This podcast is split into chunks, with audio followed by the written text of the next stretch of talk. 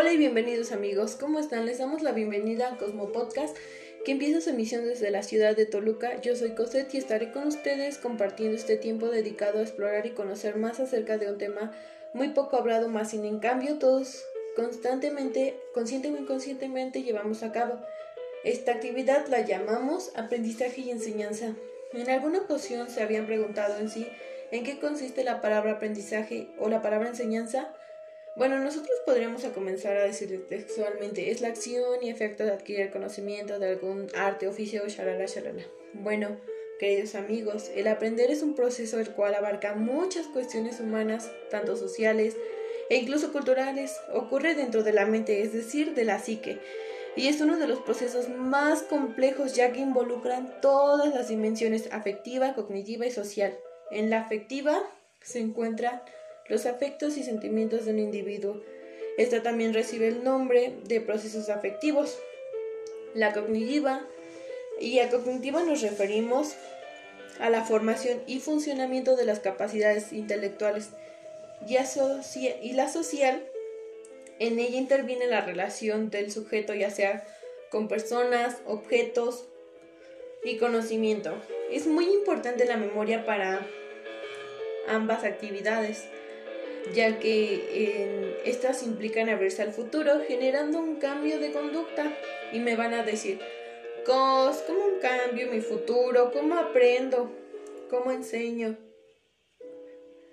Bueno, esto requiere principalmente de tres aspectos.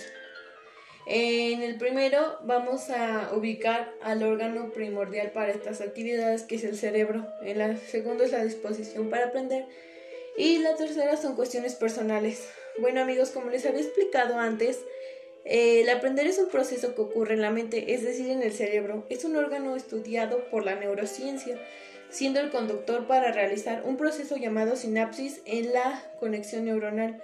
La disposición para aprender es un estado emocional en el que se encuentra una persona frente a una situación de aprender. Esta puede ser favorable o desfavorable. Algo interesante de esta cuestión es de que no es una no es controlada por nuestra voluntad. Esta es involuntaria y varía de acuerdo al contexto y momento. Pero en sí les daremos algunos tips que serán de ayuda. Y el principal es que dediquen este esfuerzo a los intereses personales, gustos y temas preferidos. El tercero es hacer ejercicio, ya que ayuda a la memoria, siendo una, esta vital para el aprendizaje. El tercero es la importancia de un buen sueño para evitar este, la creación de escenarios falsos y mejorar la fijación de recuerdos. El tercero es la realización de un estado óptimo, motivador y generador de tranquilidad y placer. Ahora enfoquémonos en enseñar.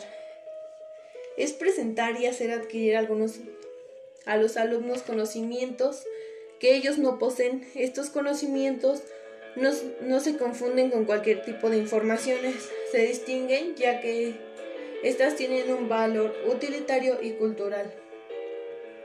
Para, mm, para que la enseñanza, esta actividad que no se, da no se le da a cualquiera, y es una habilidad la cual los docentes deben tener muy desarrollada, esta se da por medio de las diferentes circunstancias, las cuales son las prácticas, el espacio en el cual se desarrolla el aprendizaje, la disposición del maestro para los alumnos y viceversa, y las técnicas requeridas para cada situación. Para que esto se desarrolle de una manera exitosa se requiere de la imaginación y de la creatividad tanto del alumno como del docente. Estas dos cuestiones tratadas en este tiempo son procesos a lo largo de nuestra vida. Al momento de tener conciencia, le damos llevando camino de manera inconsciente o conscientemente dirigiéndonos a un ámbito de escuelas, es importante desarrollar por estas actividades por medio de nuestros intereses. Bueno amigos, hasta aquí ha llegado nuestro podcast y de este día. Y solo me queda darles las gracias por su tiempo. Síganme en mi cuenta de Anchor, ahí me podrán encontrar como José Castillo. En ella podrán encontrar más podcasts con temas muy interesantes. Hasta las próximas. Tengan un bonito día.